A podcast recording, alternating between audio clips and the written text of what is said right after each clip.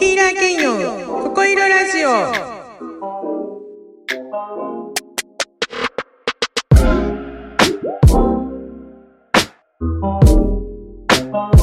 ここいろラジオとは、15年以上ヒーラーをしている K が、スピーチュアルな話から日常の笑える話まで自分勝手におしゃべりするヒーリングラジオです。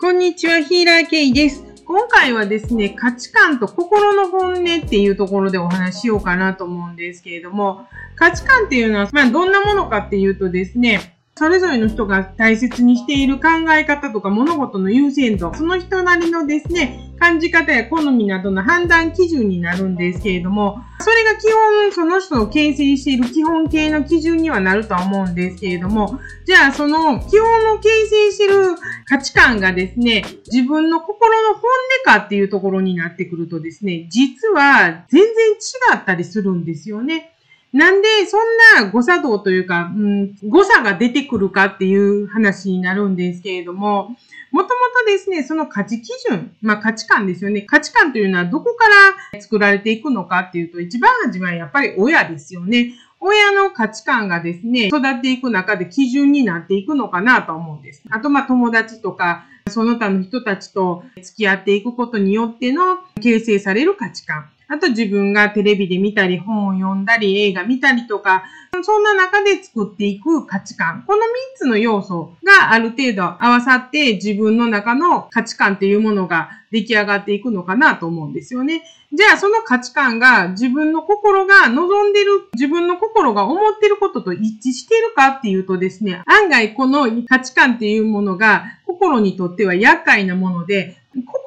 の方はその価値観通りに思ってないっていうことが多々あったりするわけなんですね。なんでそんなことが起こるかっていうとですね、やっぱり、うん、こうでなければならないっていう部分って価値観って結構あると思うんですよね。働いていかなければいけないとか、まあ結婚しなければいけないとか、子供を産むのが当たり前とかっていう価値観って生まれ育った環境であったりとかの中で出来上がったものだと思うんです。でも、うん、まあ人っていいか悪いかは別として、その価値観を押し付ける風潮ってある中で、そうできない自分、まあ一般的と言われる価値観に合わせられない自分はダメなんだって思う人って、思ってる以上に多いんですよね。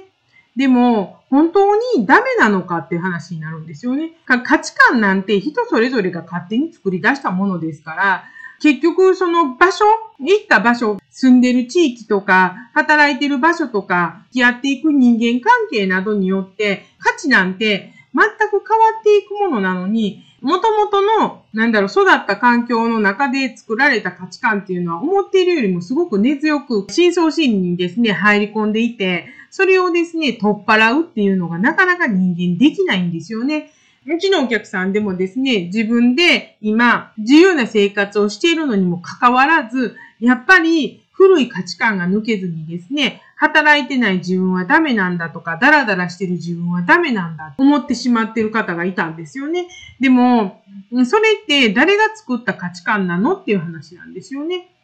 結局、うん、育ってきた環境の中で、そうすることが当たり前と言われていた時代、まあ昔は特にそうですよね、に生きてこられてるから、それができない自分は価値がないって思っちゃってるんです。でも、まあ昔よりもすごくね、多様性に溢れてる時代ですから、仕事をせずに自由に生きたって別に誰にも迷惑かけてなければいいじゃないっていうところなんですけど、そこに自分の価値基準を持っていけないんですよね。自分がそうしているにもかかわらず。そういうことをしている自分に価値がある。まあ価値があるかどうかわかんない。そういうことをしている自分がいいとはやっぱり思えないんですよね。肯定できないんです。だから、そうやって自由に暮らしてる自分はダメなんだって誰も責めてないのに、親も兄弟も友達も誰も責めてないのに、自分で自分を責めるんですよね。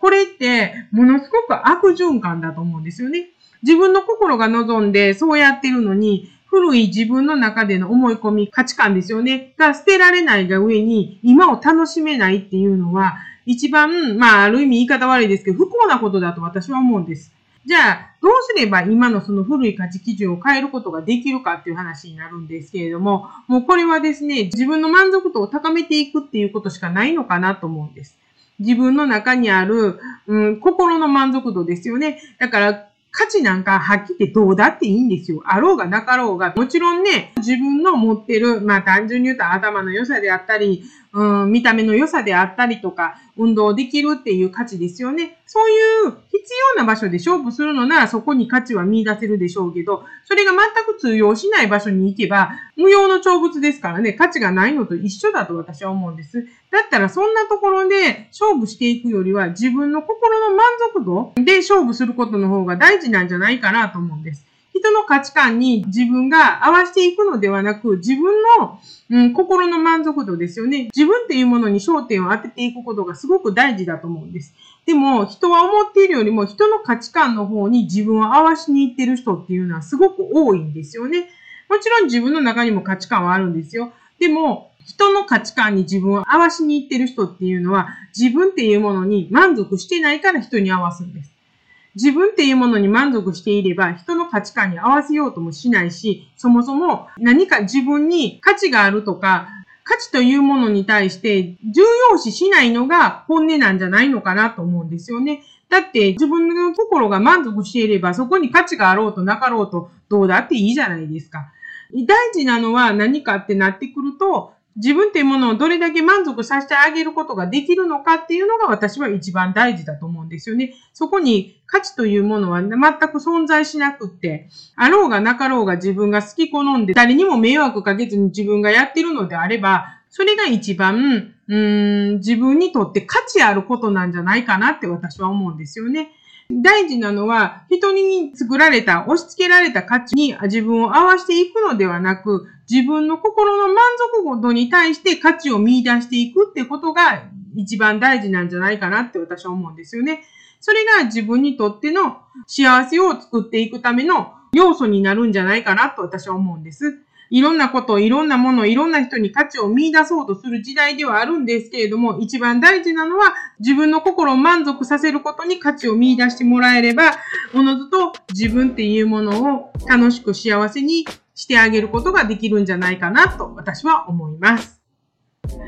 ではですね、本日はここまでになります。また来週お会いしましょう。さようなら。Thank you.